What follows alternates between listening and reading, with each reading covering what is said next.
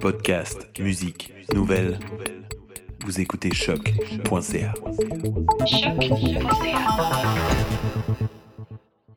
Ben, écoute, on trouve une mousse ici, qui est plutôt une mousse en, en tapis, qui est, qui est toute petite.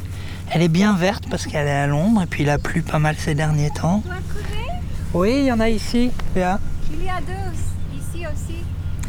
Alors on va les retrouver presque systématiquement comme ça au pied des conifères en fait.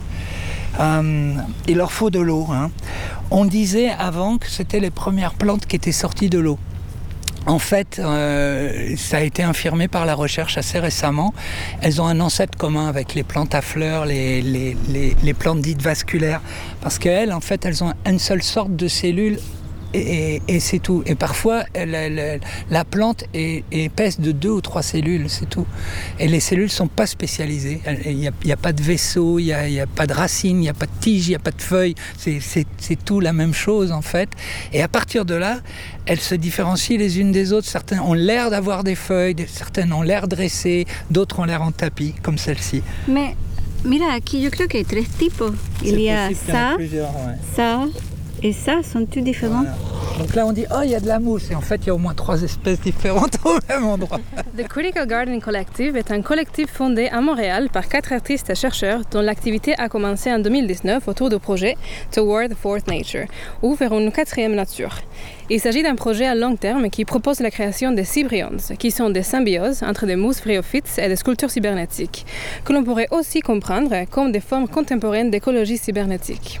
Pour nous expliquer tout ça, nous sommes maintenant avec Thierry Agronome, sociologue et professeur au département des communications de l'Université de Montréal, et avec Beatriz Herrera, artiste dont la pratique prend forme à l'intersection entre les jardins, la céramique et les cyber arts. Cette entrevue se déroulera en français et en anglais. Thierry, Béatrice, merci beaucoup d'être avec nous. We are very happy to have you with us. C'est notre plaisir. The Critical Gardening Collective inclut aussi François-Joseph Lapointe, professeur de biologie à l'Université de Montréal, et Matthew Halpenny, artiste interdisciplinaire.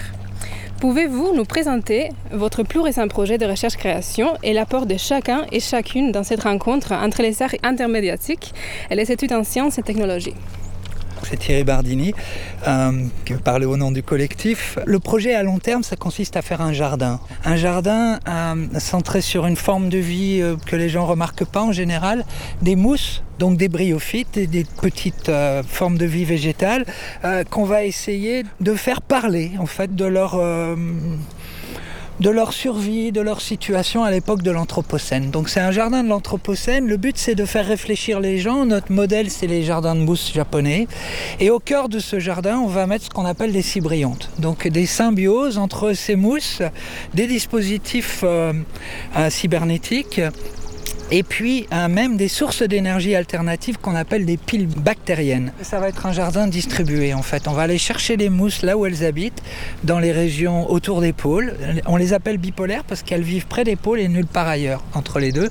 Et puis euh, on va documenter à chaque endroit en laissant une petite structure cybernétique qui va prendre des données climatiques et qui va les regarder pousser et on va envoyer tout ça à Montréal pour connecter ce jardin entre les lieux natifs de ces mousses et puis ici on essaiera de les adapter. Euh, moi c'est plus le côté euh, recherche, euh, sociologie de la science et de la technologie pour aller demander à des spécialistes comment tout ça ça se passe. Euh, Béatrice elle va être en charge de ces structures, de la céramique et puis d'une partie de l'électronique. Mathieu, lui, son travail c'est vraiment centré sur les piles bactériennes. So, if I understood correctly, this long term project will be exhibited here at the Botanical Garden of Montreal in 2025, and it will be somehow connected to the places when you extracted the moss samples in Lapland, Nunavik, and in Patagonia. So, Bea, uh, can you describe uh, the Cybrions uh, for us and how what they are and how they work? It's a cybernetic garden. And for me, when, when I was thinking of what that cybernetic means to me, it's not so much the idea of high tech, it's the way that George Bateson described the system of organization of cybernetics. As a starting point, but when you break down the idea of something being cybernetic as being automatically connected to high tech, I realized that there's all sorts of historical uses of technology we've forgotten about. So I started first going to the old port and realizing that there was a massive history and tradition in Montreal of doing architectural terracotta. There's buildings down there that are basically made of clay that have already survived hundreds of Montreal winters, about about a hundred. So I started researching like the old traditions of ceramics more from an architectural point of view. And I realized immediately the clay as a material is fantastic for what we want to do because it's so porous, it holds moisture, it acts basically like a mineral sponge. Not unlike the references I keep looking at, all involve coral reefs. Mm-hmm. So, what I'm imagining is almost something like a mechanized low tech coral reef that will incorporate either la pile bactérien, le, oh no, I forgot how you say that in English. Microbial fuel Oh, cells. yes, the fuel cells and possibly small um, wind turbines, which are more efficient than people think, and uh, solar, uh, solar panels. And these are all things that will hopefully set up a rhythm of call and response with the pieces that are out in the field. But at the same time, all these things will be process driven. The stuff in the field could just, we might lose it, like the Mars rover or something, in, in less than five months. We have no idea really what's going to happen. But I want to create something that gives people a chance to really experience something that we usually refuse to look at, lichens and mosses, and we'll bring it up in a tactile, physical way for them. You know, something very sensuous. We also believe very um, seriously that, um, as Tom Sherman said a long time ago, the finished work of art is a thing of the past. So the Siberians, like everything we'll do, will be prototypes.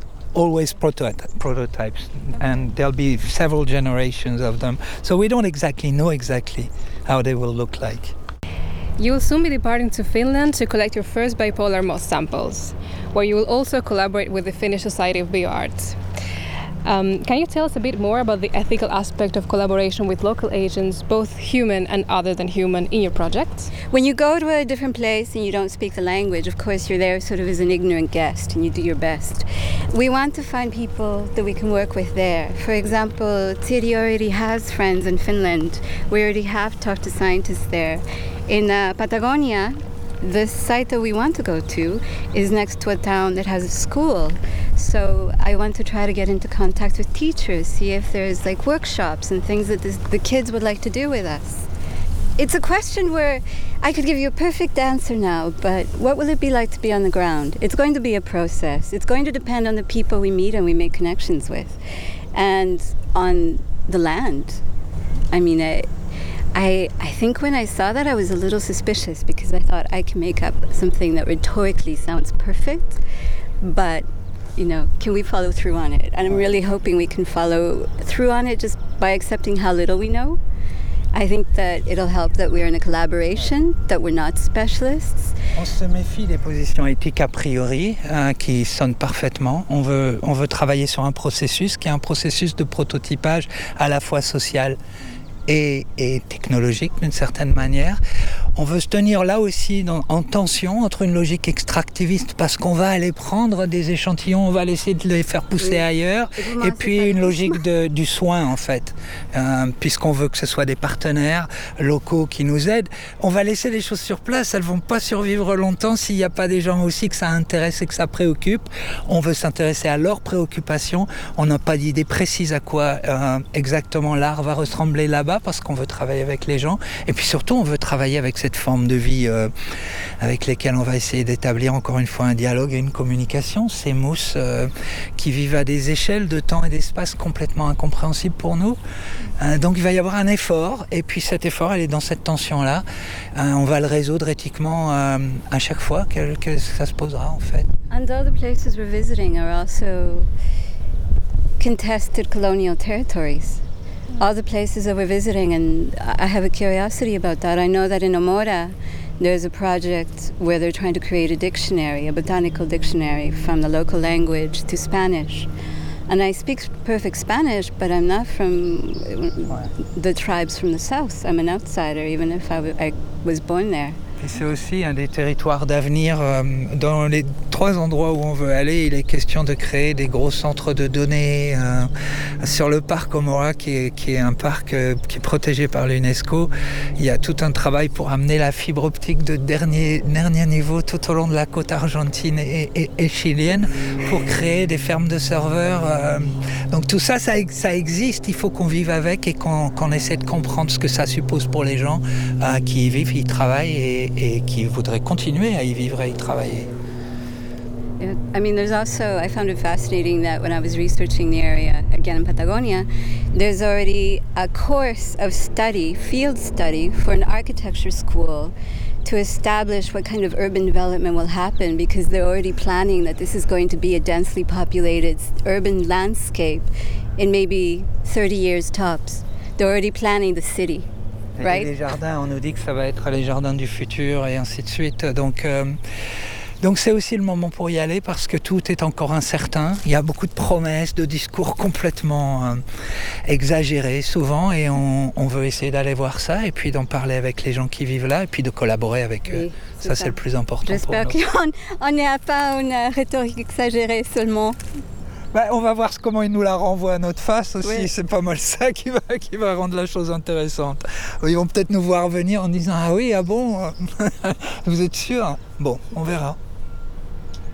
Parfait, merci. C'était pas une question facile. Euh, Non. Merci beaucoup pour la réponse. euh, C'est une question qui nous préoccupe beaucoup, Oui. évidemment. C'est c'est très difficile d'imaginer un tel projet. Et puis, comme Béa a commencé à le dire, on est des immigrants déjà. On, on a toujours vécu sur le territoire de quelqu'un d'autre. On a toujours été là comme des invités plus ou moins indésirables.